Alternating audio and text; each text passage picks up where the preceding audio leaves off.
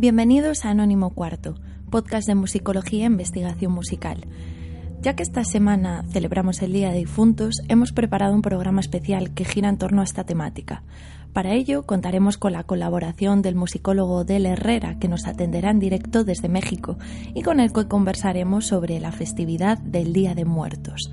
Os habla Erea Carvajales y tengo a mi lado a Bryce González. Como siempre, buenas, Bryce. Buenas, Erea, ¿qué tal? ¿Todo bien? Todo bien, aquí, dispuesto a pasar un rato súper divertido, ¿verdad? Súper divertido. Con el tema de hoy, de los muertos y los difuntos. Ya pueden ver los oyentes qué musiquita hemos puesto por aquí de fondo, ¿verdad? Súper, que dan unas ganas de correr y de saltar con esta música por ahí. Bueno, pero con este programa temático vamos a, a, sacar a la luz muchas cosas que no tienen por qué ser solo tétricas tampoco. Seguramente, seguramente el tema va a dar para, va a dar para muchas cosas porque creo que venimos con un programa muy completo como, como bien has dicho, vamos a tener a Odel Herrera para hablar del Día de Muertos mexicano, pero vamos a tener otras muchas cosas. Vamos a tener nuestras secciones habituales, eh, realmente. Vamos a tener nuestra sección, o tu sección de organología, mejor uh -huh. dicho, que a ver qué nos traéis hoy.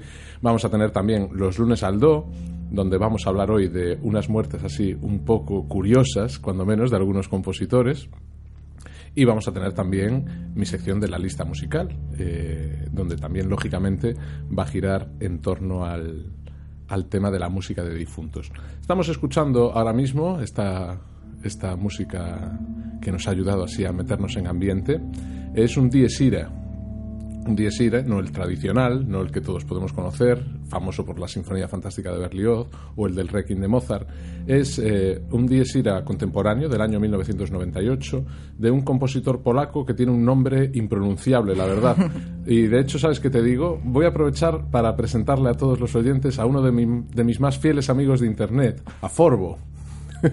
Cuéntales quién es Forbo, Forbo preséntalo. Forbo es mi amigo imprescindible para saber cómo pronunciar las cosas. Eh, esto más allá de la broma, yo creo que es un buen un buen Sin consejo duda, para todo el mundo, para quien, no lo, para quien no lo conozca exactamente. Forbo es, bueno, es una página de internet eh, colaborativa donde la gente pronuncia cosas en otros idiomas, sobre todo nombres propios de ciudades, de personas, también algunas frases hechas. Por lo tanto, cuando tienes una duda sobre cómo pronunciar un nombre en un determinado idioma extranjero al tuyo, puedes eh, consultarlo en acudir, Forbo sí. y Forbo te contestará. Exactamente. Por eso, a ver, mira, yo he abierto aquí Forbo, un momento. Vamos a escribir aquí. Mira. Zbigniew. Ah, compositor Zbigniew. Es- Zbigniew es el nombre, Zbigniew Preisner es el apellido, Zbigniew Preisner. Eh, yo había visto este nombre escrito bastantes veces, es un compositor conocido, eh, y siempre parece que mi cabeza omitía el nombre, me quedaba con el Preisner. Nunca intenté descifrar cómo se, cómo se pero mira, Zbigniew Preisner, ¿no? un compositor eh, actual que escribía este Dies Irae y está recogido en un CD del sello Erato de 1998. Y bueno, y esos son los contenidos y si te parece nos metemos en harina ya. Pues empezamos con la lista. Venga, vamos allá.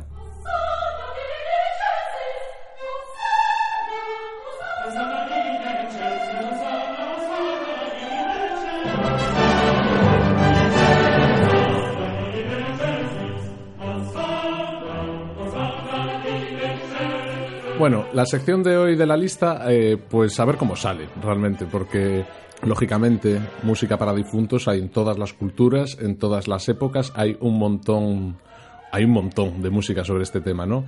Y la verdad no he querido hoy, pues dibujar ningún ningún hilo conductor que me sirviese para hacer la sección. He ido cogiendo cosas eh, de diferentes épocas y de diferentes culturas, como te decía, eh, para ir mostrándolas aquí.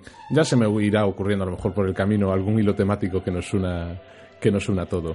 De momento estamos escuchando este Sanctus de un Requiem. Lo normal aquí hubiese sido empezar con el Requiem de Mozart, ¿verdad? Sí, Igual con el sería lo más Lacrimosa, con una sería lo más típico, pero no, yo he escogido el Requiem de Salieri por tocar un poco las narices y este era el Sanctus de este Requiem de Salieri en do menor. Aquí está interpretado por la orquesta y coro Gulbenkian dirigidos por Lawrence Foster. Era un registro del sello Pentaton del año 2009. La orquesta Gulbenkian es de Portugal y nos vamos a mover un poquito más allá, vamos a cruzar las fronteras, eh, quedándonos todavía en la península ibérica, para conocer a Cristóbal de Morales, compositor andaluz, sevillano, nacido en 1500, el primero de los tres grandes polifonistas españoles del Renacimiento, ¿no? junto con Guerrero y junto con Tomás Luis de Victoria. Se dedicó, Morales, casi por completo a componer música vocal religiosa, así que no iba a ser muy difícil que por algún lado le apareciese alguna obra dedicada a los difuntos. No, era prácticamente estaba claro que iba a ser así. Tiene concretamente tres obras. Tiene dos misas de difuntos y esta que vamos a escuchar nosotros aquí, que es además una de sus obras más populares hoy en día, el Officium Defunctorum. Es una misa a cuatro, escrita alrededor de 1528 eh, fue también popular en su época, no solo hoy en día, porque las crónicas nos dicen que en 1599 se interpretó en la Catedral de Puebla, en México, durante los eh, ritos funerarios del emperador Carlos V. Este Officium Defuntorum es una obra muy en el estilo de Morales, es una obra austera, sobria, severa en sus formas y con esa mezcla entre contrapunto y homofonía que hace tan característico el estilo del sevillano. Nosotros vamos a escuchar un fragmento de la lección número uno, Partsemi Domine.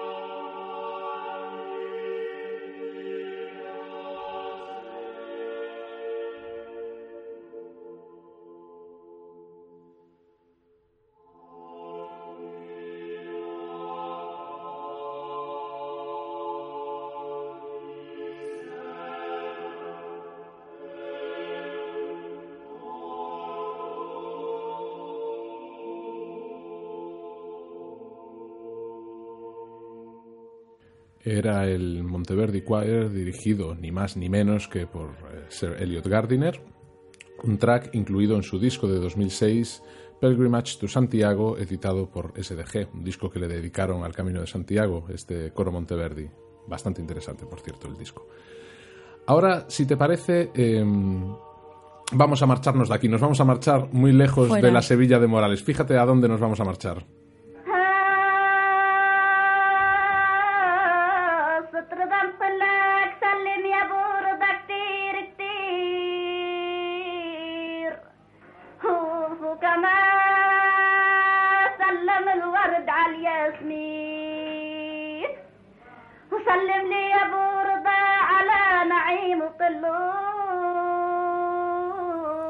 Este track, titulado Fraquillat para un difunto, está incluido en el disco Funeral Music eh, in Lebanon. Es un, disco publicado en el año 1985 por Folkways Records. Eh, hoy en día se puede encontrar dentro de una colección que tiene el Museo Smithsonian americano dedicado precisamente a grabaciones de campo y a grabaciones del ámbito tecnológico. Estas grabaciones, que se hicieron entre el año 1965 y 1970, capturan varios momentos de la, de la vida funeral libanesa, ¿no? Eh, varios lamentos, no solo de, de, las comunidades árabes, de las comunidades islámicas, sino también de las comunidades cristianas, que es lo importante, ¿no? Porque el Líbano ha sido ese país donde han convivido históricamente tanto musulmanes como cristianos, ¿no?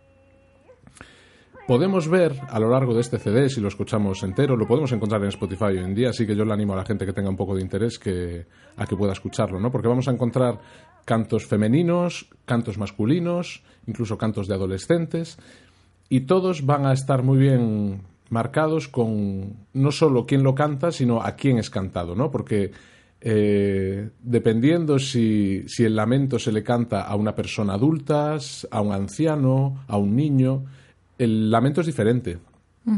Y el que lo canta es una persona diferente. Ahora escuchamos este fraquillat y ahora vamos a escuchar otro diferente que se llama un tajnin en este caso.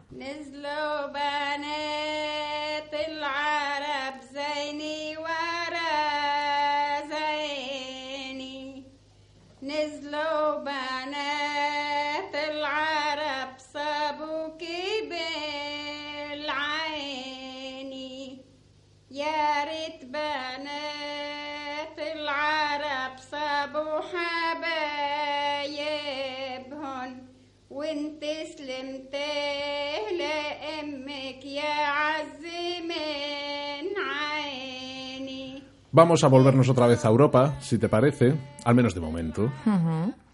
Otro de los grandes ejemplos que tenemos de música de muerte, más allá de la asociada a los ritos funerarios en sí mismo y a sus lamentos, es la asociada al tema de la muerte y la doncella, ¿no? Nosotros lo tenemos muy asociado al lied alemán al romanticismo, pero lo cierto es que llega hasta nuestros días, eh, en representaciones artísticas además muy diversas y en lugares tan alejados como Chile y Estados Unidos. Hay una película chilena Sí, La muerte y la doncella. y un libro y una obra de teatro, sí. Y nosotros en la música, concretamente, parece que el que tiene el control absoluto del tema es Schubert, Schubert, ¿no? sí. Con su lead y con su cuarteto de cuerda número 14 también, celebérrimo. Pero nosotros no vamos a escuchar a Schubert hoy. Nosotros vamos a escuchar a Nikos Skalkotas. Skalkotas, compositor griego de la primera mitad del siglo XX, un auténtico personaje tanto en lo personal como en lo compositivo. No voy a hablar hoy mucho más de él porque yo creo que Skalkotas nos va a dar para un programa seguramente porque tiene una biografía absolutamente apasionante y una obra musical igualmente, igualmente apasionante. Solo voy a decir que compuso un ballet llamado La muerte y la doncella y que ahora lo vamos a escuchar. Al menos vamos a escuchar uno de los números de la suite que compuso más tarde Skalkotas basada en su música para el ballet. Aquí lo escuchamos interpretado por la Sinfónica de Islandia, dirigida por Nikos Christodoulou, un registro del sello BIS del año 1999.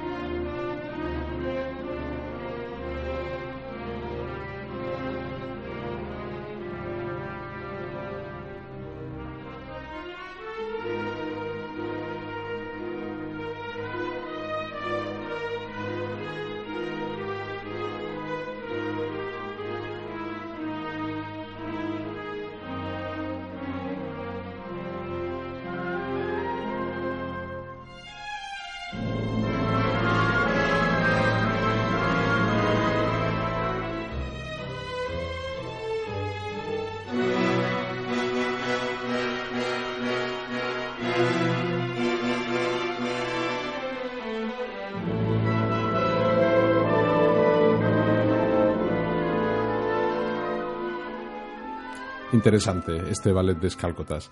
Nos vamos a marchar otra vez de Europa. Nos volvemos a Oriente, pero esta vez un poquito más lejos todavía. Mirad.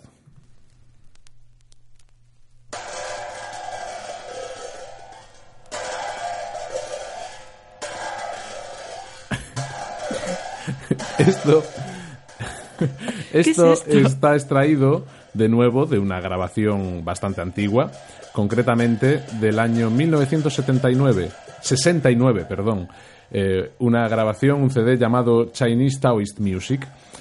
Estos son unas grabaciones de campo eh, realizadas por un tal John Levy, poca información sobre él hay en internet, la verdad, y no hay que confundirlo, por favor, con John Levy, un contrabajista de jazz más famoso que sí que hubo. Este, el nuestro, eh, por lo poco que he podido averiguar sobre él, fue, eh, pues efectivamente, musicólogo y además experto en temas esotéricos asiáticos. Yo creo que hay un melón ahí que abrir con John Levy, lo que pasa que ya te digo que buscas y hay muy poquita información sobre él en Internet. En estas grabaciones de campo que realizó en China y en Taiwán, hay eh, pues grabaciones de todo tipo de ritos y celebraciones taoístas, desde la purificación del agua hasta un exorcismo. Fíjate qué variadito, qué variadito más bueno se hizo Levi allí en, en China, ¿verdad? Nosotros vamos a escuchar pues el primer track del CD que nos viene ya de perlas porque se llama Rito funerario con platillos. Y la verdad es que el término no deja nada a la imaginación, ¿eh? Ya lo dice todo en el título.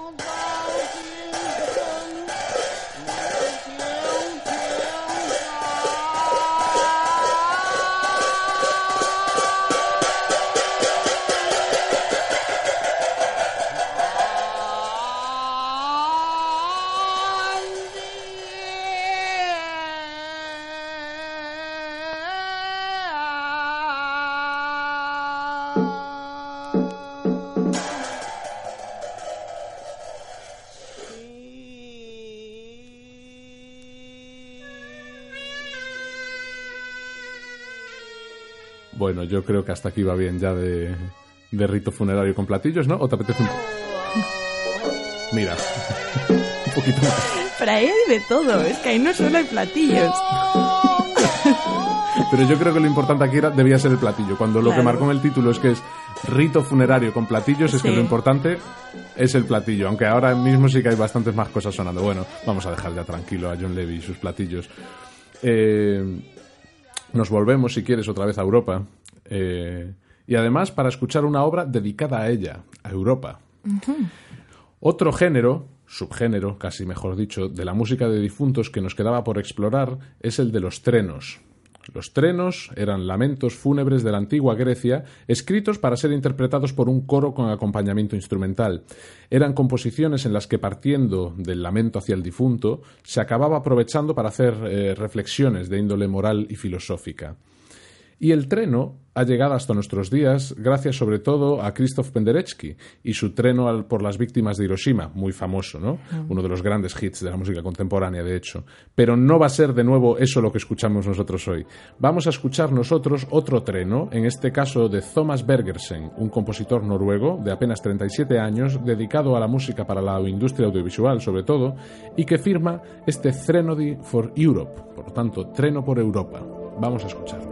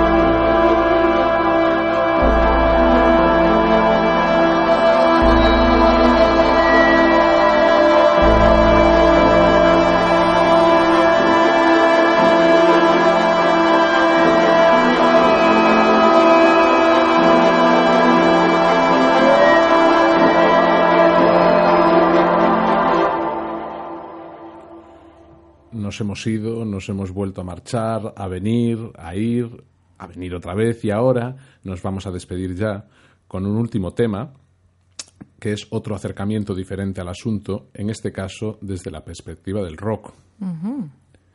Y tampoco quería irme a lo convencional, porque todos tenemos ya en la cabeza dos o tres temas que hablan de la muerte en el, en el terreno del rock que podían ser más, más conocidos, ¿no?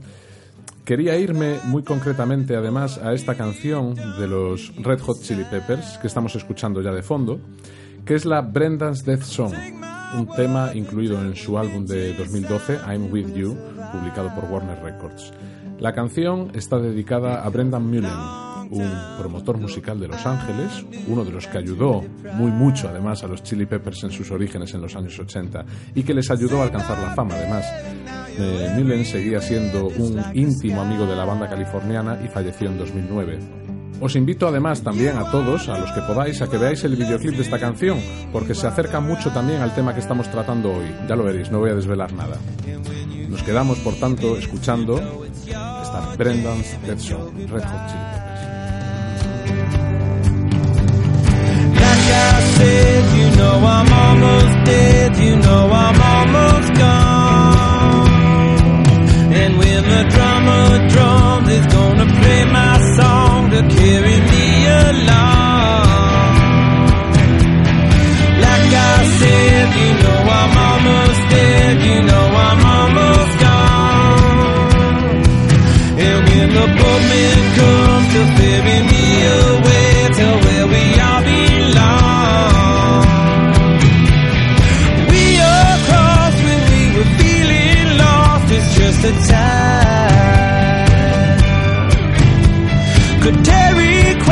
the day her lover recognized because he gave her a life real love. It's no surprise. Like I said, you know I'm almost.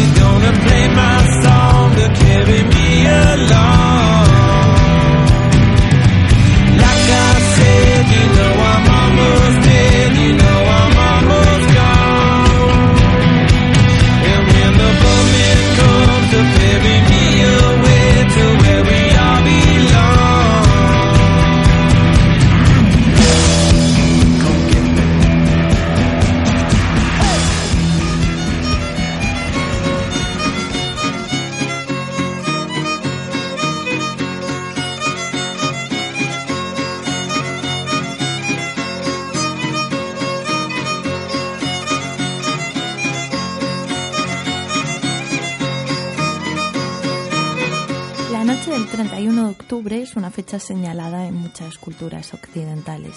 Desde las festividades celtas del Samaín, que celebran el paso de la temporada de las cosechas a la estación oscura, a las modernas festividades americanas de Halloween, nos encontramos con el Día de Todos los Santos, una festividad de la Iglesia Católica de gran arraigo en España y en los países latinoamericanos. Todos los países del entorno hispano tienen celebraciones únicas y particulares en este día, pero de entre todos ellos, México, con su mundialmente conocido Día de Muertos, destaca por encima de los demás. Queremos hoy acercarnos a la música asociada a esta festividad mexicana y para ello contactamos con Odel Herrera. Hola Odel, ¿qué tal?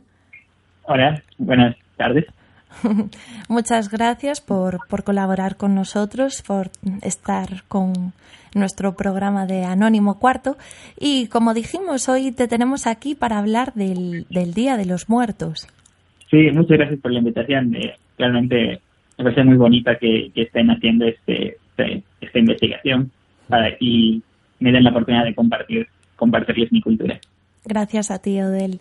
Y cuéntanos un poquito, así a grandes rasgos, ¿en qué consiste esta celebración mexicana? Bueno, es una manera en la que nosotros, eh, o un evento en donde nosotros podemos eh, recordar a nuestros seres queridos que han fallecido. Pueden ser familiares, pueden ser amigos. Este, muchas veces muchos extranjeros, eh, precisamente ahorita que mencionabas eh, el, Halloween norteamericano, confunden un poco este, este, esta celebración con, con la nuestra, eh, pero eh, están totalmente equivocados, porque no, no, no, nos queremos disfrazar, digamos, de calaveras sino buscamos, buscamos más, eh, algo más especial, ¿no? Más centrado a, al respeto hacia nuestros difuntos, sino. ¿Y qué significado tiene? Es decir, vale, mostrarle respeto a los difuntos, ¿no? Recordarlos, tenerlos presentes en ese día, pero ¿qué muestras se pueden ver por las calles? ¿Qué tipo de ofrendas o qué tipo de, elementos culturales acompañan este día? Pues justamente eso es lo más bonito que, eh, que se le puede escribir a, a, este evento, porque dependiendo en la zona en la que estés, eh, tú vas a tener una experiencia diferente sobre estos elementos. Pero sí hay ciertos eh, denominadores comunes. Eh, uno de ellos son la formación de altares, que digamos, son grandes eh, preparaciones, mesas, en donde se suelen poner los gustos de, la persona fallecida, pero obviamente el chiste es que que se decora de manera especial dependiendo del, lugar en el que en el que se encuentre. Por ejemplo, si una región tiene cierta comida específica típica, se suelen poner, si tienen flores específicas, se suele poner ese tipo de flores. Y un caso en particular, por ejemplo, en, me parece que es eh, Oaxaca, donde se suelen hacer caminos de tierra para, para representar como una especie de de guía hacia el difunto, ¿no? Para que vaya hacia el altar.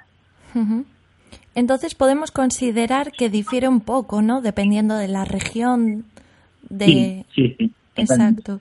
Y, y me refiero, aparte de, de, todos estos elementos culturales, ¿no? Pues florales, luego eh, la calaverita, ¿no? La calavera literaria, que es un, pues es un, poema, ¿no? Que acompaña este acto también ese, ese especialmente ese segundo tenemos en común, especialmente es eh, una forma literaria que en, donde nosotros pues, nos burlamos un poco de la muerte, eh, desafiamos o, incluso criticamos ya hoy en día a, la muerte y, se hacen diversas eh, como metáforas, ya sea basadas en, en la política o o, en otros eventos sociales del país, ¿no?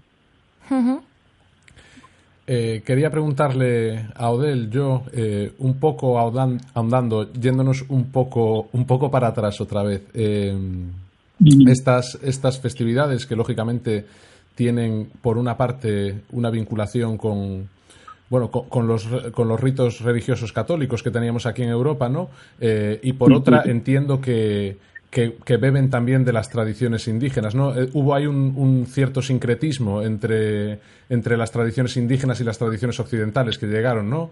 Sí, exactamente. Eh, precisamente eh, el culto hacia, hacia la muerte está muy arraigada a prácticamente la gran mayoría de todas las culturas prehispánicas que hubo en México. Claro. un poco parecido sería este no, no sería un poco compararlo un poco con lo que solían hacer eh, los egipcios a veces con sus con sus difuntos, ¿no? Que, respetaban la vida después de la, de la muerte. Claro. Eh, y obviamente después de, de, que los españoles eh, vinieran, eh, hubo, hubo, como usted menciona, un sincretismo. Claro. Y bueno, está claro que, que hoy en día eh, este Día de Muertos se ha hecho, se ha hecho mundialmente famoso, ¿no? Más allá de las fronteras de, de México, es algo que, que hoy en día todos conocemos, incluso aquí en Europa. Eh, queríamos saber también si, si, esta, si esta masificación de, de esta festividad, eh, si la popularidad que ha alcanzado se vive de manera diferente ahí en México y si en cierta manera ha alterado eh, bueno, los paradigmas propios de la festividad. Es decir, si la festividad ha ido mutando con el tiempo estos últimos años a convertirse en una cosa diferente a lo que era originalmente o preserva sus tradiciones.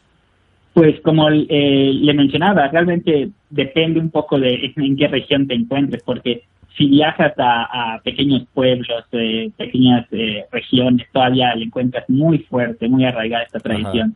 Pero bueno, ya lo que serían las grandes ciudades, obviamente, pues el gobierno con afán de hacer más turismo eh, ha, incluso quizás ha modificado una que otra tradición y ha hecho que, no, que cambie, pero que el panorama internacional nos vea de una manera quizá un poco diferente. Claro. Y entiendo también en parte que entonces el, el aspecto comercial ha llegado también a la festividad un poco, ¿no? Sí, exactamente. De hecho, en el, por ejemplo, en el, en el Distrito Federal, usualmente es muy común los dulces hechos de, eh, basados en, figuras de la muerte, calaveras de azúcar y ese tipo de cosas. Eh, eso es algo que no veías, por ejemplo, hace mucho tiempo en la región del sur. Y pues por cuestiones turísticas se ha masificado ese tipo de, claro. de forma de, hacer la tradición. Claro. Eh, y ya son de las pequeñas fiestas que ya podrías encontrar en, varios lugares, aunque no son típicas de ese mismo lugar. Claro. Es como aquí en España que a veces vas ya por regiones del norte y te encuentras a flamencas, ¿no? En, las tiendas de souvenirs y cosas así, claro. bueno, y yéndonos un poco al, al tema que nos compete, ¿qué nos puedes decir a nivel musical? Bueno, eh, la música está en, un segundo plano en todas estas festividades. Con eso no quiero decir que sea, eh, digamos, no importante, pero sí que, digamos, no se puede decir que hay una música específica que se compone para este, este día especial. simplemente eh, los, los pueblos utilizan sus propias eh, músicas tradicionales, digamos, que son muy comunes, se usan en cualquier otro tipo de fiestas eh, por ejemplo, en, Michoacán las pirecuas, en, Jalisco eh, la jarana, en Yucatán el, el, digo, perdón, en Jalisco el, jarabe, en Yucatán la jarana, que son músicas tradicionales que se suelen usar en, en, muchas fiestas, pero pues aprovechamos y, implementamos eh, aquí, ¿no? Entonces todo se basa en la tradición oral, ¿no? Exactamente. Eh, toda esta, esta, esta música realmente nunca eh, fue, digamos, escrita, es música que ha pasado por, por, por los, los, los indígenas músicos, digamos, que han, que han decidido tocar y, y hacer las fiestas. Hmm. ¿Y esta música se caracteriza por ser vocal o incluye algún instrumento? Me refiero, ¿suele haber agrupaciones instrumentales o es sobre todo vocal? Usualmente, eh, obvia, otra vez todo depende de, la región en la que estés, pero usualmente la, música que te toca, como es de carácter festivo, es totalmente eh, instrumental. Obviamente habrá sus excepciones. De hecho, eh, ya sé, que ha, habido algunos casos de que, de que algunos compositores igual indígenas han, han hecho versiones vocales de música tradicional. Entonces suele ser instrumental. ¿Y qué instrumentos concretamente nos podemos encontrar? Usualmente encontramos lo que es la, eh, la guitarra, el violín, eh, en algunos lugares incluso se puede usar los instrumentos de aliento como la trompeta y clarinete. eh, muchos en lo que es el centro y el, norte del país están muy arraigados a, la, a, la, a la banda, a, los instrumentos de banda. y, en, el, en, el, en el centro se le da mucha importancia a la guitarra, instrumentos de cuerda, al igual que muy parecido al, al, al, sur. También, bueno, eh, como, como son ritmos de danza, este, los ritmos son principalmente ternarios, ¿no? Y usualmente se, al, se alternan, alternan en compases de tres sextos, de, nueve octavos y, y bueno, puros compases ternarios. Ajá. Y concretamente en tu región, si nos puedes explicar algo un poquito más específico para traer un poco una idea más, más general de, de cómo lo percibes tú, de que has participado alguna vez como intérprete. Como intérprete realmente no, eh, porque bueno, eh, aquí donde yo recientemente me, me, me, mudé de nuevo porque vivía afuera. Pero es que es algo que, que suele hacer mucho las comunidades indígenas solamente, ¿no? Entonces, eh, los, los, músicos son principalmente de, de, origen eh, de origen indígena, por así decirlo. ¿Y alguna canción que haya cobrado especial relevancia, alguna obra que se suela utilizar en tu región? Pues como, como había mencionado, eh, lo que es la jarana yucateca, que si nos puedes explicar. Es, un género realmente. No solamente que te diga eh, hay una obra especial, sino son como los géneros que han sobresalido a través de, todo el país. Y precisamente es un es una especie de, de, zapateado alegre, se baila con, parejas de hombres y mujeres. Incluso, eh, si más recuerdo, eh, eh, Yolanda Moreno Rivas incluso llega a hacer descripciones de, de, esta como, como una bisnieta del fandango español, ¿no? Ajá. Por lo tanto, es de nuevo o sea, una música que. Una música a la que entiendo que, que le ha afectado el sincretismo de nuevo, ¿no? Tiene unas raíces occidentales y está mezclada también, ¿no? Lógicamente con las con la cultura prehispánica, ¿no? Sí, sí, ya, ya desde que ves que es música tradicional indígena y que aparte utiliza, digamos, las la armonía simple de dominante, dominante, tónica, claro. notas ahí ya muy fuertes. Para el folclórico, juvenil, el Ayuntamiento de Mérida, Yucatán.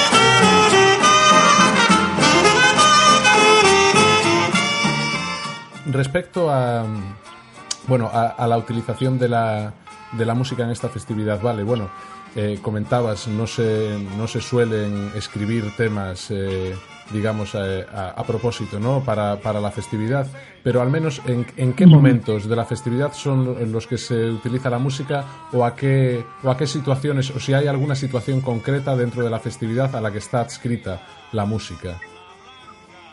Pues usualmente eh, son e-, eventos grandes en los pueblos, usualmente en las plazas se suelen reunir eh, la gente, obviamente el pueblo es chiquito, y ahí hacen sus lo que sería eh, la fiesta y obviamente se come, se, baila, bueno, se respeta a los difuntos.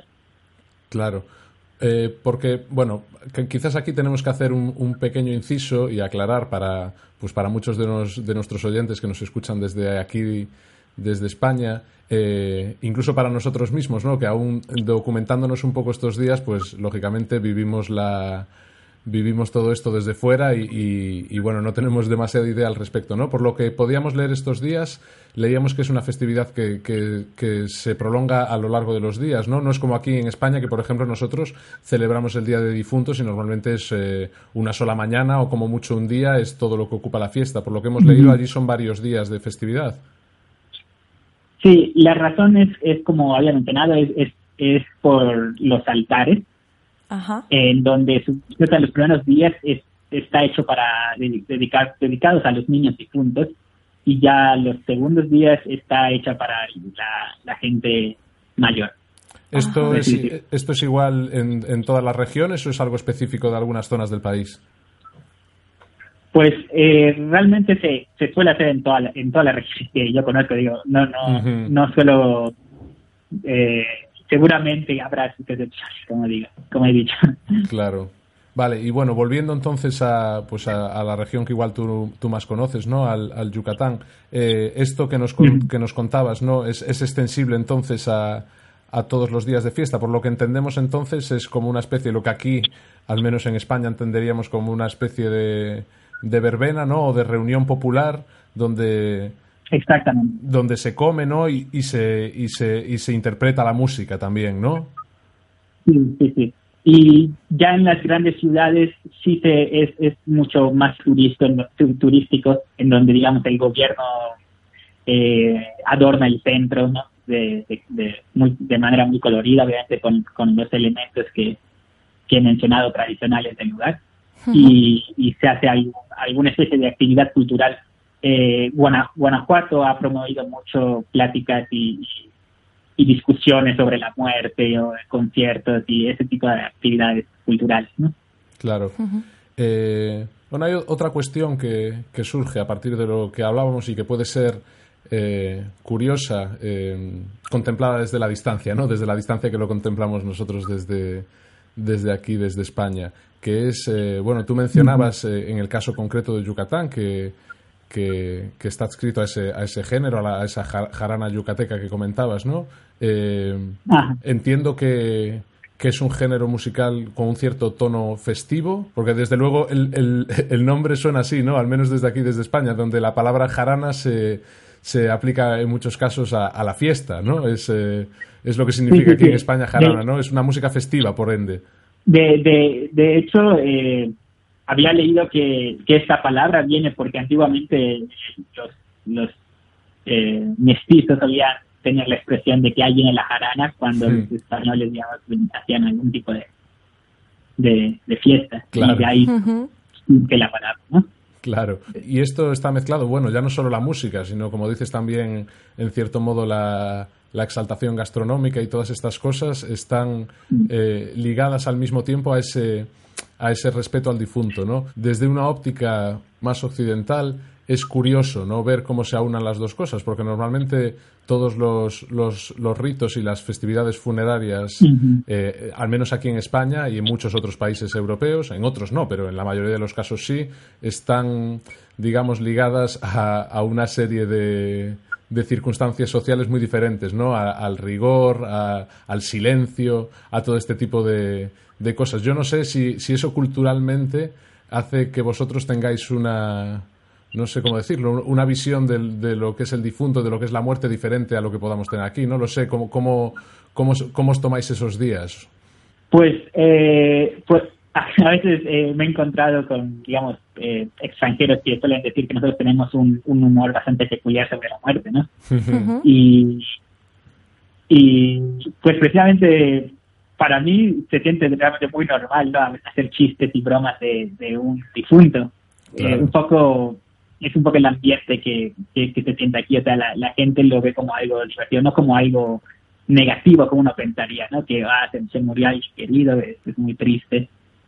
Eh, pero pero es, es un momento donde lo podemos tocar bien y, y, y, y como ya he mencionado, de, recordar, incluso sentir que estamos de nuevo con nuestros seres eh, fallecidos.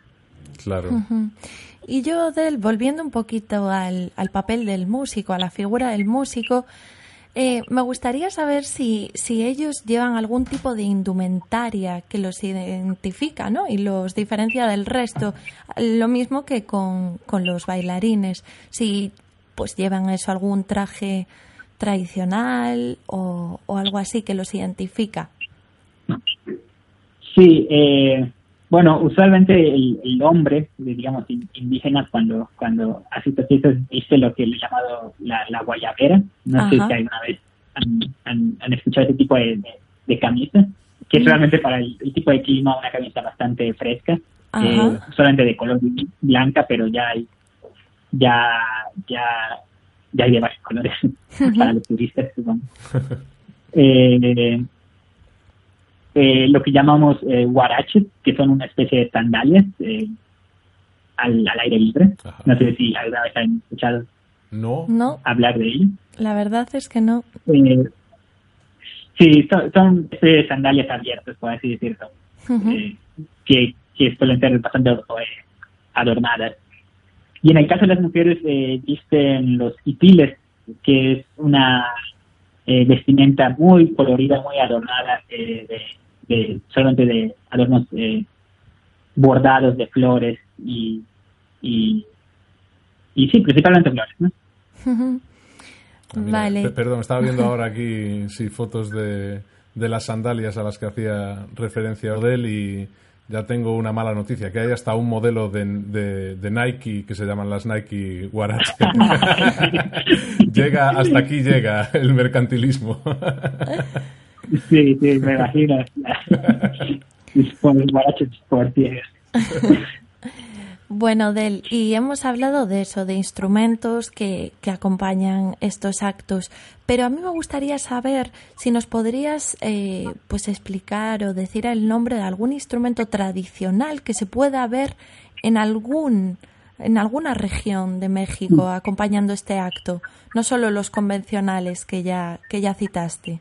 Lo que pasa es que eh, realmente, cuando, cuando me mencionas, digamos, tradicional, estás pensando quizá en, en- algún instrumento prehispánico o, algo así, de- o de carácter pre- prehispánico, ¿no? Sí, Eh, principalmente. Y yo creería que eso es bastante raro. O sea, decirte, este, tendría que ser, digamos, una localidad muy específica. Yo que que estoy viendo que la, la tradición indígena ya es, es- es incluso do- más dominante que la, que la tradición eh, mestiza, por así decirlo. Pero si se llegara a dar el caso, eh, pensaría en instrumentos generales de asiento basados en, en- en flautas eh, prehispánicas, que obviamente son, son instrumentos que no, no suelen tener afinación establecida, simplemente sirven que eh, suelen servir para, para imitar a veces hasta los sonidos ambientales y yo creo que encontraríamos ese tipo de, de instrumentos. Claro, porque ya eh, yéndonos un poco más allá de, del simple Día de Muertos, ¿no? Y entrando ya un poco en, en- aunque sea solo, solo de puntillas, ¿no? Porque entiendo que sería un campo tremendamente amplio, pero entrando en lo que es la, la música, las músicas de tradición oral, las músicas tradicionales mexicanas, eh, más o menos por, por hablar así un poco igual, no, no sé si de porcentajes o de balance, ¿qué peso tienen esos, eso, pues ese, ese legado prehispánico del que hablabas, eh, ya no solo a nivel organológico de los instrumentos que se utilizan, sino también eh, a nivel de la música que quedó y qué peso tiene todas, eh, todas las músicas que se mezclaron ¿no? y que se amalgamaron con, con las tradiciones occidentales que llegaron allí. Entiendo que tiene un peso grande ¿no? la, la música de raíz occidental en la música tradicional mexicana. Sí, pero eh, por lo menos en las que he mencionado, realmente ya hoy en día quedan muy pocas señales de, de, de- de esas características eh, prehispánicas, quizás. Eh, muchas cosas ya ya se ya están más, más, más relacionadas con, con la tradición europea, en donde sí se ve todavía algunas cosas y lo, lo no musical, por así decirlo, aunque, aunque nos iríamos un poco de, de tema, Sí. porque por ejemplo, sé- sé que eh, en regiones como en Campeche suelen suelen limpiar las tumbas, o sea, suelen sacar los huesos de, de- de sus difuntos para, para limpiar eh, para limpiarlos, para decirlo Ajá. y ese es una tradición totalmente prehispánica. Entonces, musicalmente no sabría eh, realmente o, o, no pensaría que hay, hay ahorita tanta cercanía ya con, eh, si lo comparamos con otro tipo de actividades que hacen los, los indígenas. Claro. Y Odel, bueno, estuvimos leyendo un poquito y en algún foro encontramos que hay algunas canciones destacadas, como por ejemplo la canción El Día de los Muertos, titulada así, o por ejemplo La Calaca, que son canciones que se suelen representar, pero realmente ¿hasta qué punto son importantes o volvemos a lo de a lo que ya has comentado anteriormente? Depende de cada región. Sí, sí, totalmente depende, porque como, como dije, como cada quien usa su, su propia música tradicional implementada a las fiestas, por así decirlo, uh -huh. este, cada quien tiene su, su, propia, digamos, música más popular. Uh -huh. ¿Y algún detalle que nos, que nos puedas aportar? Porque nosotros, claro, al no formar parte de esa cultura, Tampoco hemos encontrado demasiada documentación que nos informase sobre el tema. A nivel musicológico, a nivel antropológico, sabemos que sí, desde luego, pero a nivel musicológico, ¿hasta qué punto se ha analizado esta música? Esta, es que esta música, como, como he mencionado, es la música que se utiliza en varias fiestas. O sea, no, no es algo específico del Día de Muertos. Uh -huh. Entonces, eh, si se ha analizado a nivel eh, musicológico o no musicológico, uh -huh. eh, sería como, como, digamos, la relación que tiene con la música española o eh, así. Eh, pero, digamos, una relación específica entre, entre cómo influyen en, en esta tradición. Eh, trabajos musicológicos, eh, realmente no hay muchos, ¿no? Naturaleza que no hay ninguno. Claro. Pues puede ser un campo de estudio muy bonito, sin duda, Odel. Tú como musicólogo. Sí, realmente. Aquí en México faltan, hay muchos campos. Pues así, a, a, priori, creo que nos ha quedado un poquito más claro lo que es esta fest festividad del Día de los Muertos. Y desde luego ha sido un lujo poder tener tu testimonio, tú como bueno, pues como mexicano, que nos cuentes pues cómo vivís este día, qué música se escucha. Mm. Y, y, nosotros pues esperaremos expectantes a que salga la película de Coco, que sí. me parece que no sé si estás informado ah, sí, de él, que sí. Hermano, estaremos eso esperando la impaciente, creo que estas navidades la tendremos en cines para ver, pues mira, en base a lo que nos has contado, si realmente se ajusta a la realidad o no. Exacto, sí, para ver también si, pues por ejemplo, cómo qué es lo que piensan en este caso los americanos, ¿no? De los, los norteamericanos, los estadounidenses, mejor dicho, por ser exacto, con, con, con la terminología de, pues, de esta eh, festividad, ¿no? Sí, seguramente para representar tal vez el norte del país o algo así. Claro, claro. Bueno, Del, pues esto ha sido todo por, por nuestra parte. De nuevo, darte las gracias por atendernos pese a la diferencia horaria que existe. Tenemos que decir que sí, que nos encontramos eso a las con siete horas de diferencia. Hoy hemos hecho madrugar un poquito a Odel para, para poder tenerlo con nosotros. Así que enormemente agradecidos. Muchísimas, muchísimas gracias, Odel, desde México, por, por atendernos. Gracias por invitarnos. Hasta la próxima, Odel. Hasta la próxima. Hasta la próxima.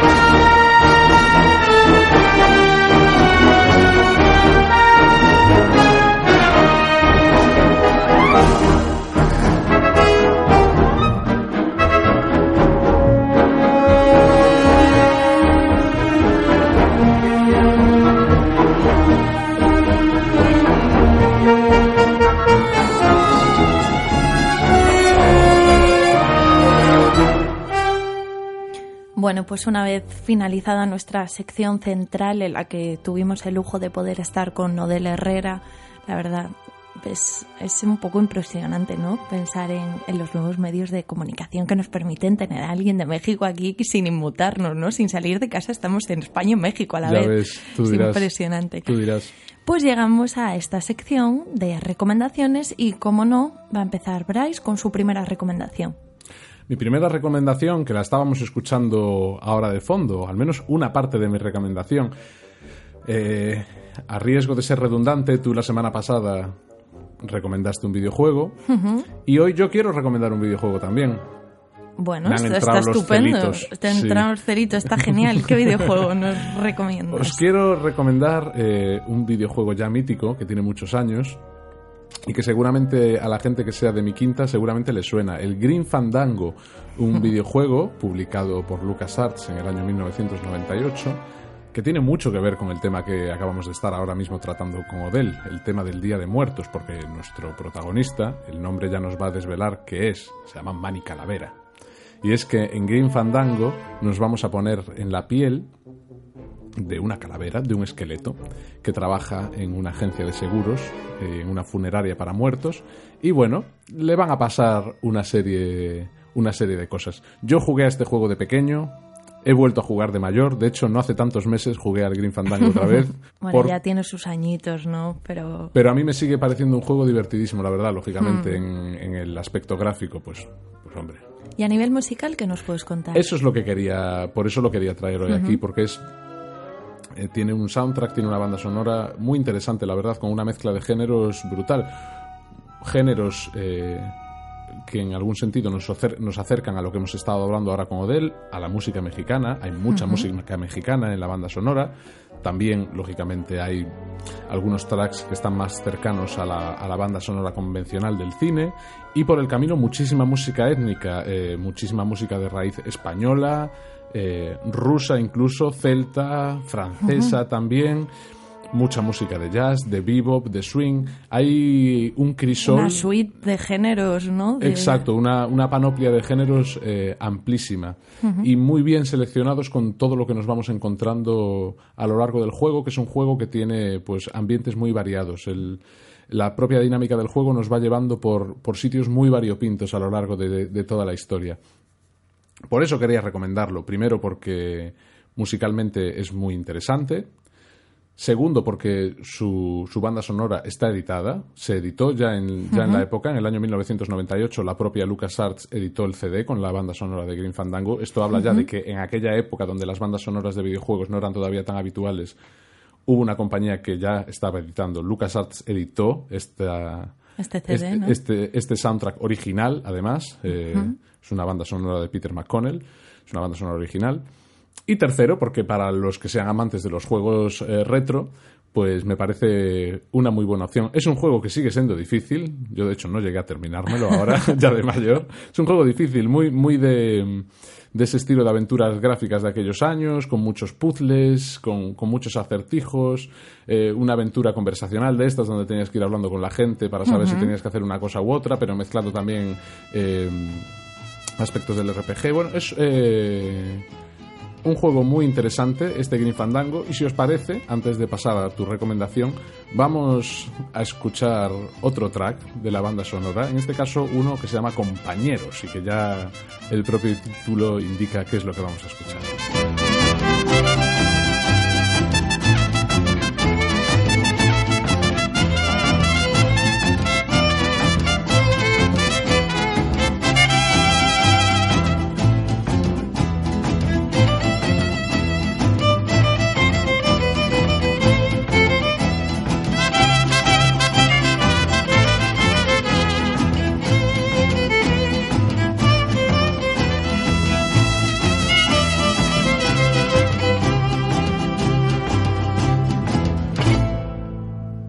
Bueno, Erea, ¿y tú hoy qué nos, qué nos vas a recomendar? A ver, sorpréndeme. Pues para este programa temático, ¿no? Donde la Sí. muerte es la protagonista de todas nuestras Sí, secciones. absoluta.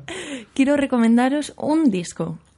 Se trata del CD titulado Baladas Potencial, música para la salud de nuestra ganadería. Vale. Se trata de, de un CD del laboratorio farmacéutico comercializado a mediados de los 90 que incluye versiones de baladas míticas Sí. como Romeo and Juliet de los Dire Straits o American Pie de Don McLean o No Woman No Cry de Bob Marley. Todo Sí. baladitas. ¿Y para qué se creó este CD? Pues este CD se comercializó con fines un poco, un poco siniestros, la ver. verdad, pero bonitos al fin y al cabo. Bonitos. Este se comercializó con el fin de ponerle esta música a los animales Sí. antes de que entrasen al matadero.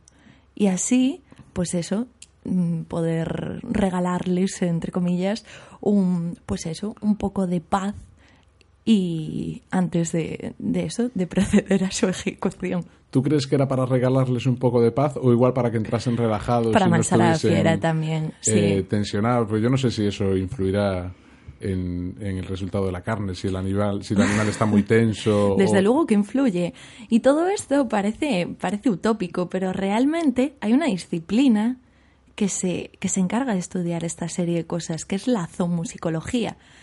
Es un campo de investigación dentro de la musicología que, bueno, que eso, estudia música de animales y luego también efectos que produce la Claro. música en los animales. Lo que pasa que dentro de todas las aplicaciones que tiene la zoomusicología, em, hay algunas más nobles. Alguna vez tú y yo hemos estado Hemos estado investigando, investigando bastante y este viendo tema. estudios que se estaban haciendo sobre no sobre cómo la, cómo, cómo reciben la música a algunas especies y una cosa es hacerlo desde un punto de vista del interés biológico Estos con fines comerciales. comerciales sin duda. exactamente es un poco bueno pero Pero es curioso y, y no, bueno, curio- escuchar- curioso es ¿eh? y yo ya a ver ya colgaremos en la en la página la portada del disco Porque no tiene desperdicio.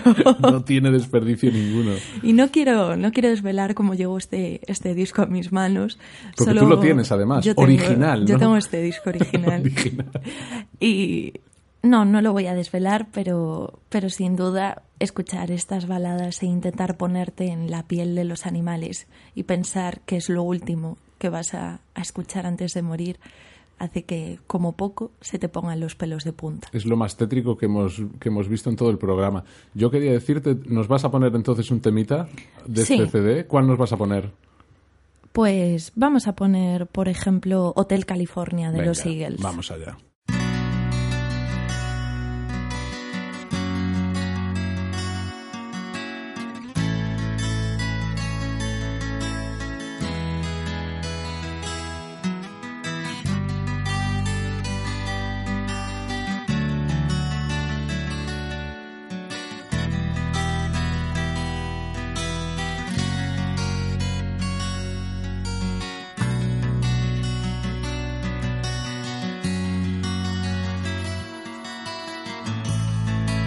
Bueno, pues después de estas recomendaciones, eh, seguimos con, con el programa, en este caso con la sección de Bryce los lunes al do, que nos traes hoy para el Día de los Santos Difuntos.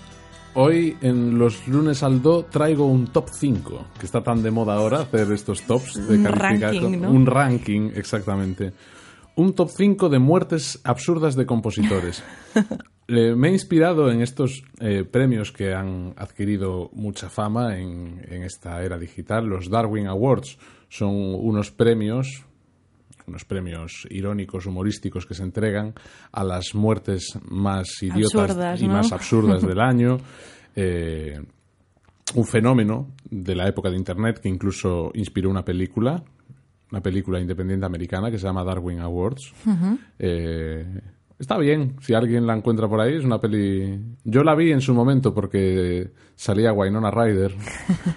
y los que me conocen ya saben que, que sentía, sobre todo más de, más de joven, cierta predilección por esta actriz con cierta tendencia a la cleptomanía. Entonces me acabé viendo la película, porque además fue una de las primeras pelis que hizo después de todo el problema que tuvo ella con la justicia. Y bueno, es una peli que se, se deja ver, tiene momentos graciosos y, Y sin más, me quise inspirar en estos Darwin Awards para crear un ranking de muertes de compositores, ¿vale? Si quieres después, cuando yo termina, yo, he- yo he hecho un ranking, pero bueno, podemos también elegir entre todos qué muerte nos parece más, más absurda, Bien, ¿vale? Incluso podemos proponer que o bien por Facebook o bien en nuestra en los comentarios de iBooks nos no, pues cada oyente establezca su propio ranking. Claro, o diga, o, o nos aporte muertes. por- A ver, hay un montón. Yo he, des- he desechado muchas, algunas porque ya son, ya son conocidas, como el bastonazo de Lully, por ejemplo. Otras las deseché porque no están claras del todo, como el caso de Charles Valentin Alcan, eh, un compositor que igual no es súper conocido. Eh, los, pianistas, los pianistas igual lo conocemos más porque era, fue un, uno de estos exponentes del virtuosismo loco y total del siglo XIX. Y durante muchos años se creyó que Alcan había muerto porque se le había caído se le había caído una, una- una librería en- encima. Estaba, estaba intentando coger una copia del Talmud en su, en su librería, Alcan era hebreo, y se le cayó el libro encima y lo mató. Parece ser que, que era, que era un fake, que era un hoax y que en realidad eh, le dio un vaído en su casa y no es que sea muy diferente a la muerte, se, se enganchó con un paragüero y se cayó y el paragüero lo mató. Bueno, una serie, una serie de historias. Pero vamos allá, si te parece, ya con las que sí que están fehacientemente se sabe que, que son, que Constatadas, son ¿no? verdad. En el puesto número 5 tenemos a Alban Berg. Fíjate tú, ¿sabes cómo murió Alban Berg? No tengo ni idea. Yo tampoco la tenía hasta hace unos días. Nos tenemos que ir eh, precisamente al día de Navidad de 1935. Mm, Un mes antes, en noviembre, una abeja o algún otro insecto con aguijón le picó a Berg en la espalda. Y esta picadura le causó un furúnculo en la espalda que se le acabó infectando. Y finalmente, un mes después, Murió por esto. por esta infección, la picadura acabaría con su vida, sí. Acabó, acabó muriendo de una picadura de abeja que se le infectó. Wow, pues no, no tenía ni la más remota idea de esto. Yo tampoco tenía ni idea. Y además es que por culpa de esto, Berg no pudo terminar una de sus obras hoy en día más famosas, Lulú. La ópera de Lulú estaba componiéndola en ese momento. No pudo terminar de orquestar el último acto, que tuvo que ser orquestado a posteriori. Así que si te parece, para ejemplificar esta muerte de Berg, vamos a escuchar el prólogo de la ópera Lulú, que se llama Hereinspaziert in die Merangerie.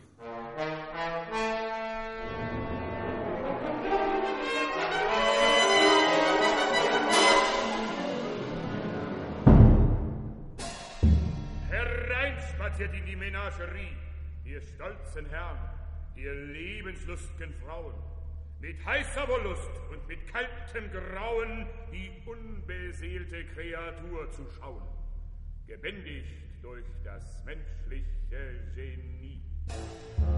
Was seht ihr in den Lust- und Trauerspielen? Haustiere, die so wohlgesittet fühlen, an blasser Pflanzen Mütchen kühlen und schwelgen im behaglichen Gewähr. Hemos escuchado el prólogo de la ópera Lulú de Alban Berg. Era una versión de Pierre Boulez al frente de la Orquesta de la Ópera de París, en un registro de la Deutsche Grammophon del año 1979. Vamos ya con el número 4. Venga. En ¿a el número tenemos? 4 tenemos al compañero de Alban Berg, a Anton Webern. ¿Qué te Ah, parece? También. También. Bueno, estás de coña ya. No, no. Pues tampoco lo sabía. Anton Webern, el otro Por discípulo una de... mosca. No, esto es casi, es casi peor, ¿eh? Lo de Webern. A ver, el otro discípulo de Schoenberg, la otra pata de la segunda escuela de Viena, también tuvo una muerte, bueno, cuando menos curiosa. Nos tenemos que ir una década más tarde de la muerte de Berg, al año 1945. La fecha, 1945, Webern, Alemania, ya nos da una idea de por dónde pueden ir los tiros, ¿no? Webern no fue ni mucho menos sospechoso de tener buenas relaciones con el Tercer Reich y de hecho su obra fue considerada como bolchevismo cultural. Eh, parece ser que al Reich no le gustaban mucho estas historias del, del dodecafonismo, ¿no? De eso, por eso Schoenberg acabó en América y por eso tantas cosas que pasaron, ¿no? Y por eso, en 1945, Webern se había ido a Salzburgo, en Austria, para estar más tranquilo. Él dijo, bueno, yo me voy aquí Por si las moscas. por si las moscas y voy a estar más tranquilito. Él y su familia, que como veremos tenía una familia que, en fin. Una noche, en el transcurso de una velada familiar, Bevern salió a echarse un cigarro al porche. Estaban cenando. Al parecer, un familiar le regaló un cigarro, un buen cigarro puro. Y Bevern dijo, me lo voy a fumar. ¿Por qué me lo voy a fumar? Eh, dijo él. Porque tres cuartos de hora antes se había declarado un alto el fuego. Entonces Bevern dijo, pues si hay alto el fuego, salgo al porche Claro, no va me- a pasar nada. Y me echo un cigarro. Bevern salió al porche. Y Bevern se encendió el cigarro.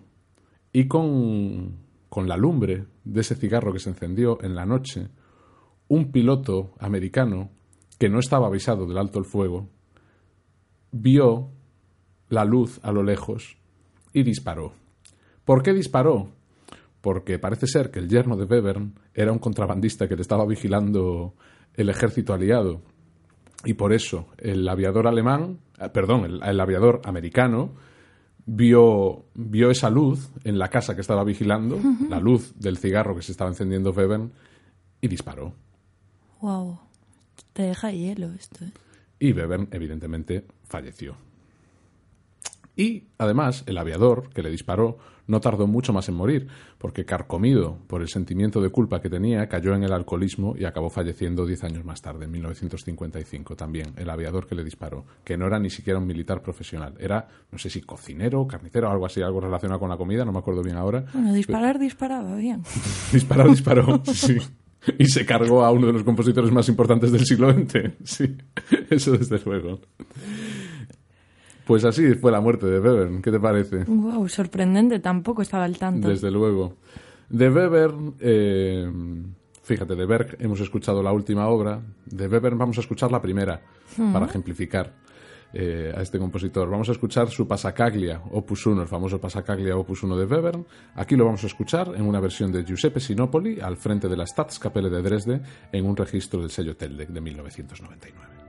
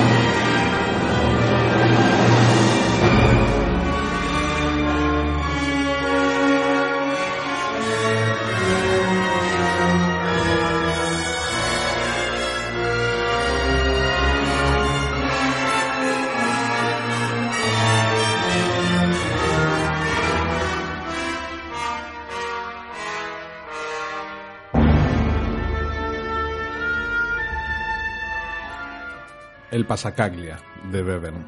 Bueno, llegamos ya al Ecuador de este top 5, llegamos al número 3. En el número 3 tenemos a Scriabin, Alexander Scriabin, ruso, sinestésico, poco loco, ya todos conocemos, ¿no? Scriabin, muy conocido también en la literatura pianística, pero también con obras orquestales de mucho peso. ¿Sabes cómo murió Scriabin? Tampoco lo Pues sé. afeitándose. Afeitándose. A ver, tiene un poco más de historia, pero lo podemos... Con la si- cuchilla. Si queremos reducirlo al absurdo, podemos decir eso. Scriabin, vamos primero a matizar, que era una persona de salud débil. Era así un poquito flojete en general, Scriabin. Era delgadito, era poca cosa, tenía tendencia a enfermar. En fin, este es el background que traía Scriabin. Pero al parecer, ¿qué le pasó a Scriabin? A Scriabin le salió una llaga en su labio superior. Tenía la llaga y de hecho hay escritos donde ya pues muchos meses antes de morir está hablando de le habla a sus amigos de que tengo una llaga en la boca, me duele, no sé qué. ¿Qué le pasó? Un día afeitándose se rebanó la llaga, se le infectó, cogió una septicemia y se murió Oh, por la llaga de la boca. Otro con una infección, van dos infecciones. Van dos con infecciones por furúnculos, llagas, Sí. septicemias y cosas así. Y estamos hablando del siglo XX, además, todos, ¿eh? que, no nos, que no nos estamos yendo al siglo XVI ni XVII. Dos muertos por, sí, uno por una picadura y otro por, por llevarse por delante con la, con la hojilla de afeitar un- una, Una llaga. llaga. en el labio. Pues así murió Scriabin Wow. afeitándose, ya ves. Y bueno, de Scriabin eh, vamos a escuchar pues una de sus obras más conocidas. Seguramente el ciclo más conocido de Scriabin sean sus sonatas para piano. Y ahora vamos a escuchar pues su segunda sonata para piano, en este caso, que la interpreta aquí la supermediática Yuha Wang en una grabación del año 2009, de nuevo para la Deutsche Grammophon.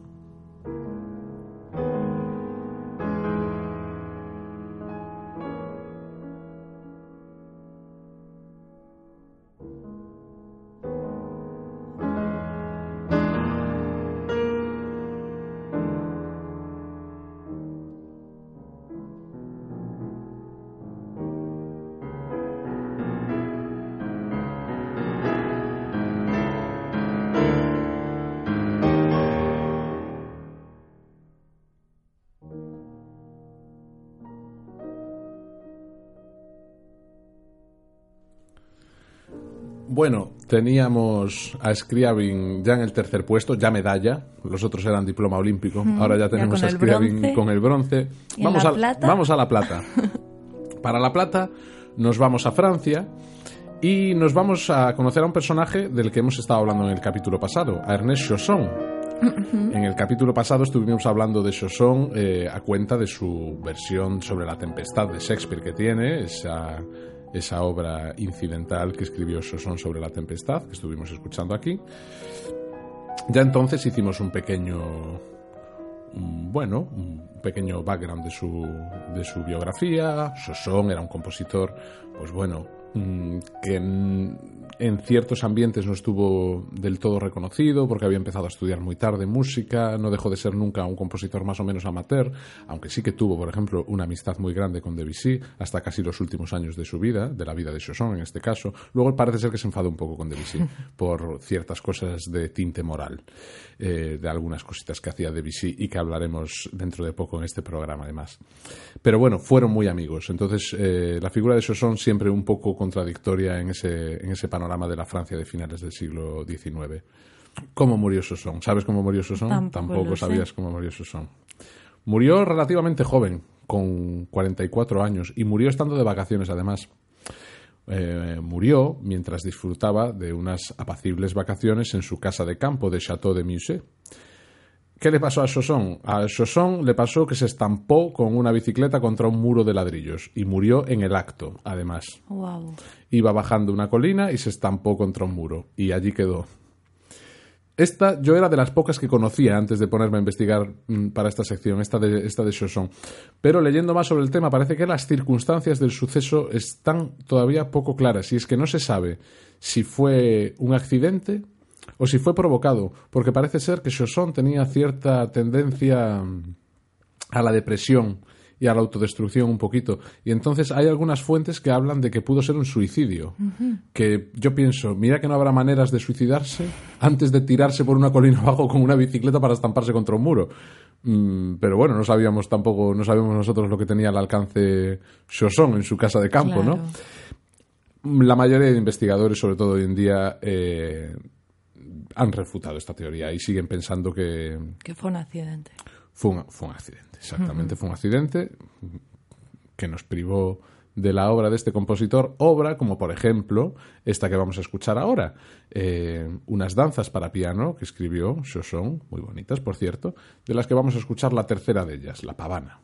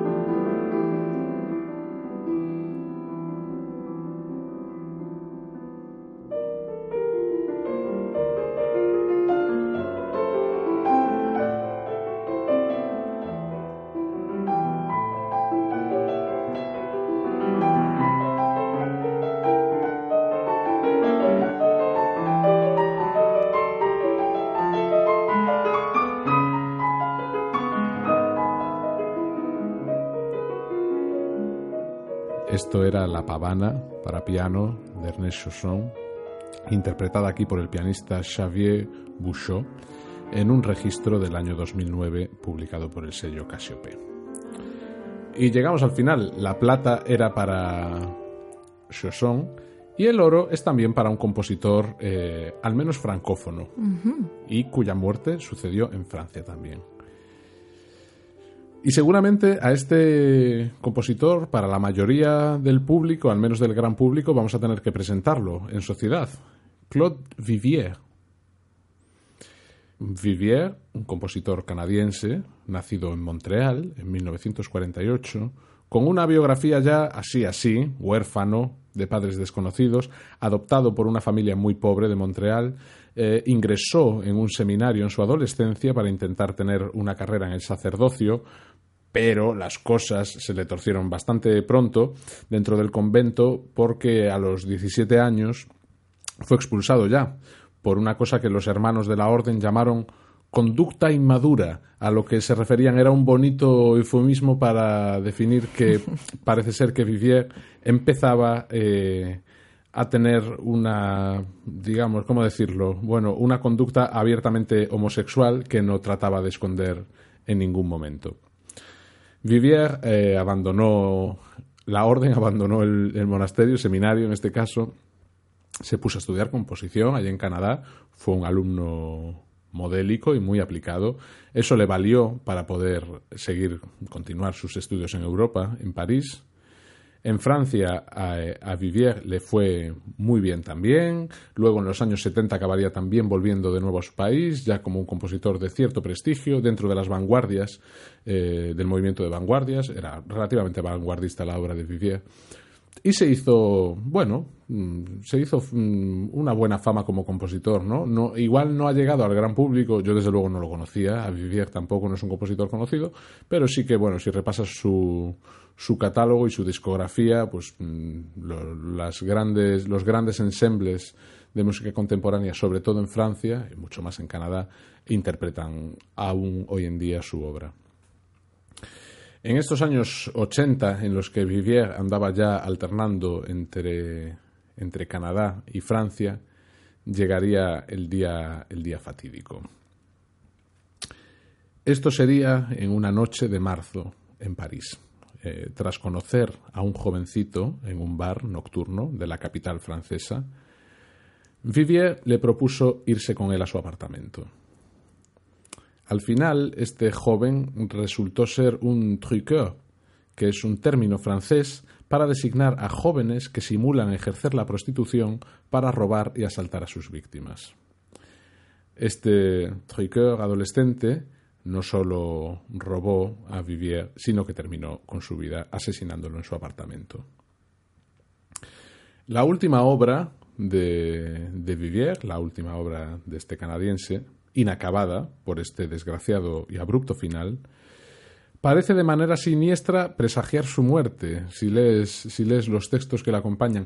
Ya Vivier en su obra en general, digamos que no era no era un oso amoroso, Vivier, no era optimismo, no eran canciones de Teletubbies, precisamente, era un tío eh, con, con, una, con una manera de escribir muy oscura, a- que le gustaba mucho tratar la temática de la muerte y por eso no tenemos que pensar que vivía fuera Nostradamus, pero sí que cuadró y no era difícil que cuadrara que esta obra, obra, última obra en la que estaba trabajando, estaba tratando precisamente el tema de la, de la muerte. Si te parece, vamos a escuchar su comienzo, es una obra que se llama Tres aires para una ópera imaginaria.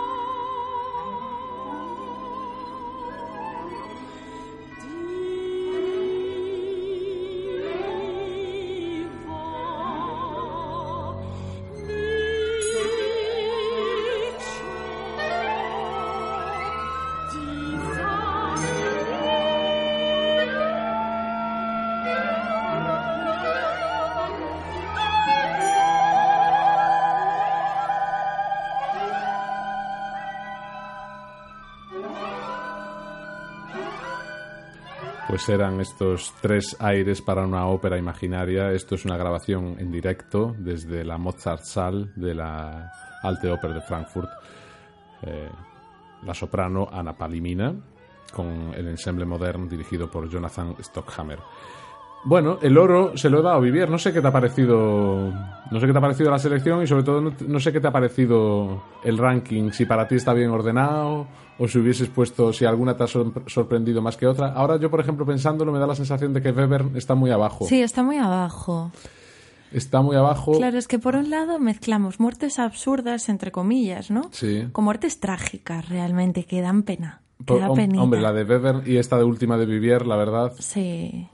Es. eh, son dos dramones, claro, es que son- han muerto asesinados. Claro, dos, ¿no? básicamente, por Básicamente, eso. sí. Una cosa es una muerte absurda, que, ¿no? a ver, hay, eh, si te pones, y sobre todo en el barroco, compositores asesinados a patadas. Y asesinados además, eh, no porque dieran con un atracador o porque los nazis le confundieran con otra cosa. eh, porque eran unos prendas, y eran unos cafres y tenían cuentas pendientes y los mataban. Hay unos cuantos eh, en el barroco. Las circunstancias, pues en este caso, pues que a uno lo mataron por encenderse un cigarrillo prácticamente y, y bueno, y eh, lo de Vivier pues es casi una mala coincidencia, ¿no? Que te cojan un bar, que pues que en este caso él quisiera disfrutar de la compañía de un joven y que te acabe pasando, te acabe pasando esto, ¿no? Pero bueno, en este caso, eh, estos son los cinco ejemplos que hemos traído. Hay muchos más. Hay muchos más y si nos fuésemos a las músicas populares urbanas, Ah, bueno, bueno, ostras, es que entonces ahí- ahí... sí que podemos hacer un ranking. Ahí podemos estar ¿no? todo el programa Todo el hablando programa de. hablando de muertes absurdas, ¿no? Sí, sí, a patadas, a patadas, a patadas. Sería súper interesante, pero me ha gustado que hayas traído para este programa, pues eso, compositores académicos, porque al fin y al cabo, pues, pues mira, no es tan, no es un terreno tan conocido, ¿no?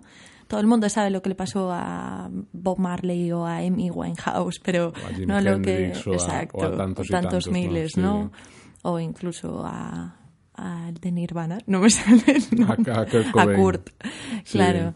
Entonces, pero realmente todo esto, lo que decías, quitando pues eso, Lully o Parcel o algunos más míticos, pues bueno, Sí, que lo de Parcel tuvo tela también. lo de ¿eh? Parcel también tuvo tela, ¿no? Lo de Parcel tuvo tela, sí. Por eso que quitando estos, estos ejemplos icónicos, ¿no? Pues creo que has traído material súper interesante, así que Sí, y si, y si todo va bien, es posible que tengamos más Halloween y más días de difuntos juntos, todos nosotros, y podamos seguir hablando de más, de muchas más muertes, ¿no? De momento, este, este día de difuntos lo dejamos aquí y pasamos ya, si te parece, a la sección de organología. Perfecto. ¿Sí? Pues para la sección de organología de hoy, A ver, Eh, no vamos a ver solo un instrumento. Ajá. Trataremos de hacer un breve recorrido por diversas culturas en las que la música y concretamente los instrumentos cumplan un papel destacado en las ceremonias funerales. sí. Primeramente, nos situaremos en el Paleolítico superior, donde aparece Ajá. el shell horn, comúnmente traducido como conchacuerno, más o menos. Mira, eh, per- per- perdona, perdona que te corte un momento. El- Shell horn. La semana pasada, o el capítulo pasado, mejor dicho, el programa pasado, eh, yo estuve hablando aquí de Robert Johnson y estuve un poco hablando de... Ahora quiero tratar... Hay que ver eh, cómo son los idiomas, ¿eh? Porque lo bien que queda uno diciendo Shellhorn y lo mal que queda uno diciendo conchacuerno, ¿verdad? Conchacuerno es que parece, no sé, Conchacuerno suena fatal. suena a personaje de dibujos animados, ¿no? De El animación. señor conchacuerno. El señor que puedes formar parte del mundo de Bob Esponja, como puede... Concha cuerno. Bueno, Shellhorn también vale, ¿no? O, o trompa shell, incluso también, ¿no? Por lo que he podido leer. Pues este instrumento, Sí. a día de hoy, desde el Paleolítico Superior que surgió, sigue presente en diversas regiones del mundo. Pero es en una de ellas, concretamente en Fiji, donde antiguamente se utilizaba para acompañar actos funerarios. Ajá. Concretamente, el shellhorn Sí. se interpretaba en el funeral del jefe de la tribu, no de cualquier persona, del Ajá. jefe de la tribu. Y se tocaba durante el camino hasta que se llegaba al emplazamiento donde el jefe finalmente era enterrado. O sea, era, pues eso, música procesional. Iban haciendo una procesión de, de Exacto, conchacuernos. De conchacuerno. Ajá. Y, ¿Y cómo es? Pues hombre, yo creo que el, el nombre nos debe- desvela toda la información, ¿no? Es un aerófono, un instrumento de viento, viento, perdón, con forma de concha. Ujú. Y vamos a ver cómo suena. Sí, pero tengo aquí además el, el archivo de sonido conchacuerno.mp3. Voy a lanzarlo.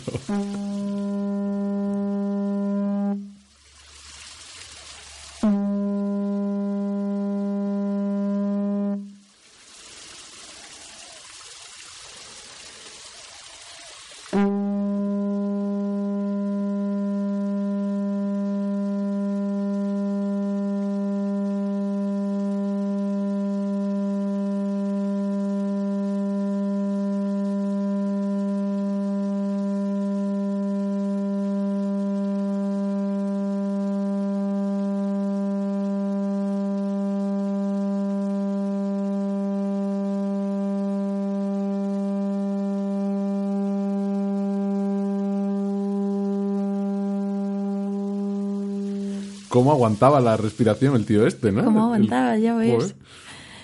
Pues el shellhorn es un instrumento de tribus aborígenes, ¿no? Y aunque hoy en día está en desuso, en su contexto tradicional se sigue utilizando en representaciones para turistas.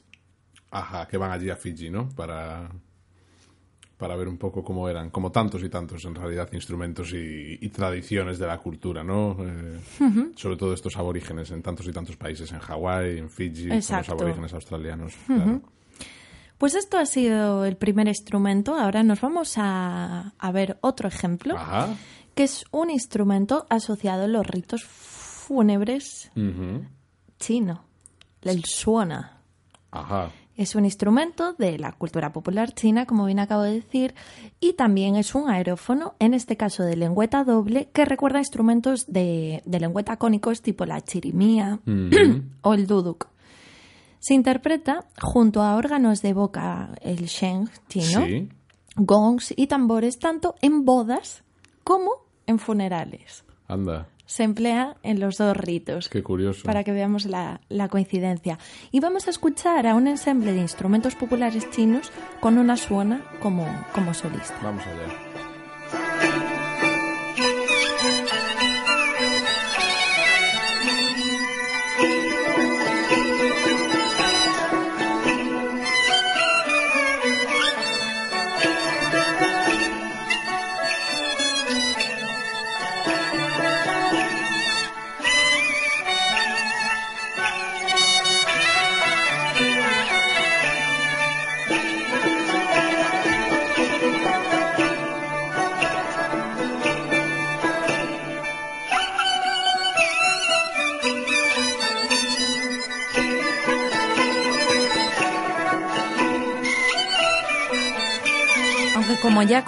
La suona es un instrumento eh, de la cultura china, también se encuentra en otros lugares como en Taiwán, donde acompaña rituales taoístas destinados tanto al culto, al culto de los vivos como al, al de los muertos.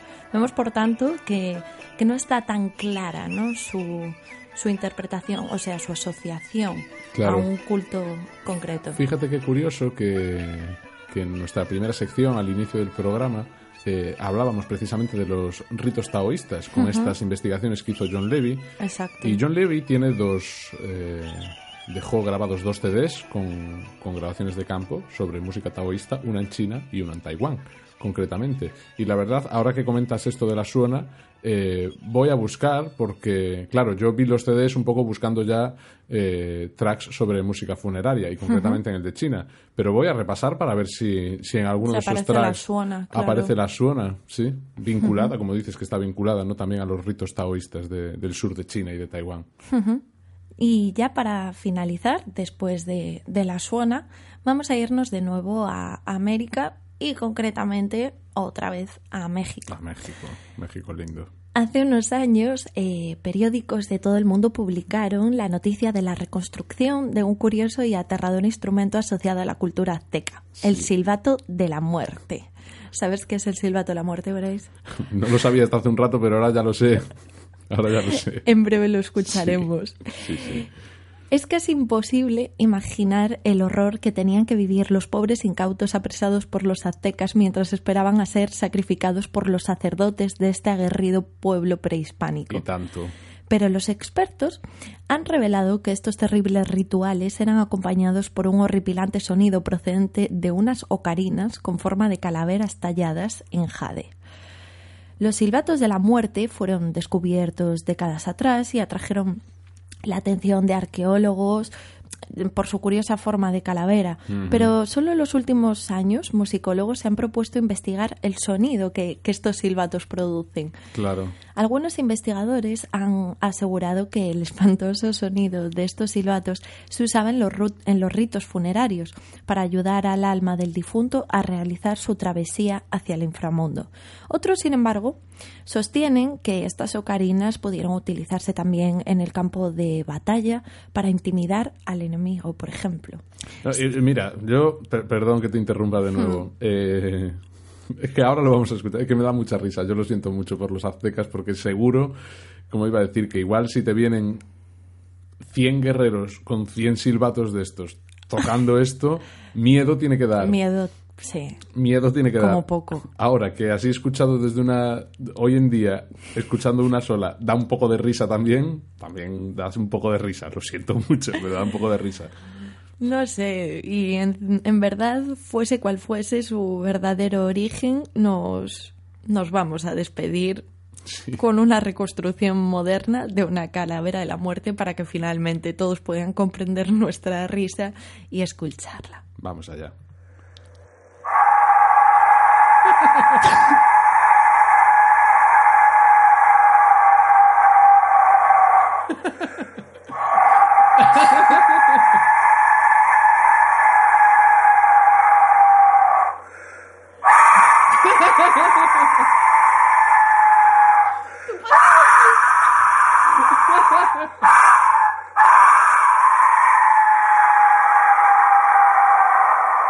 Bueno, pues con la calavera de la muerte llegamos al final. Con el silbato de la muerte. Perdón, silbato de la nos- muerte. Nos despedimos, esperamos que. Bueno, que no os haya metido ningún susto. La verdad. Gracias a todos por seguir escuchándonos. Seguiremos trabajando estas semanas para, para estar otra vez lo más pronto posible con vosotros de nuevo. Y sin más, me despido de todos vosotros. Hasta la próxima. Hasta la próxima a todos.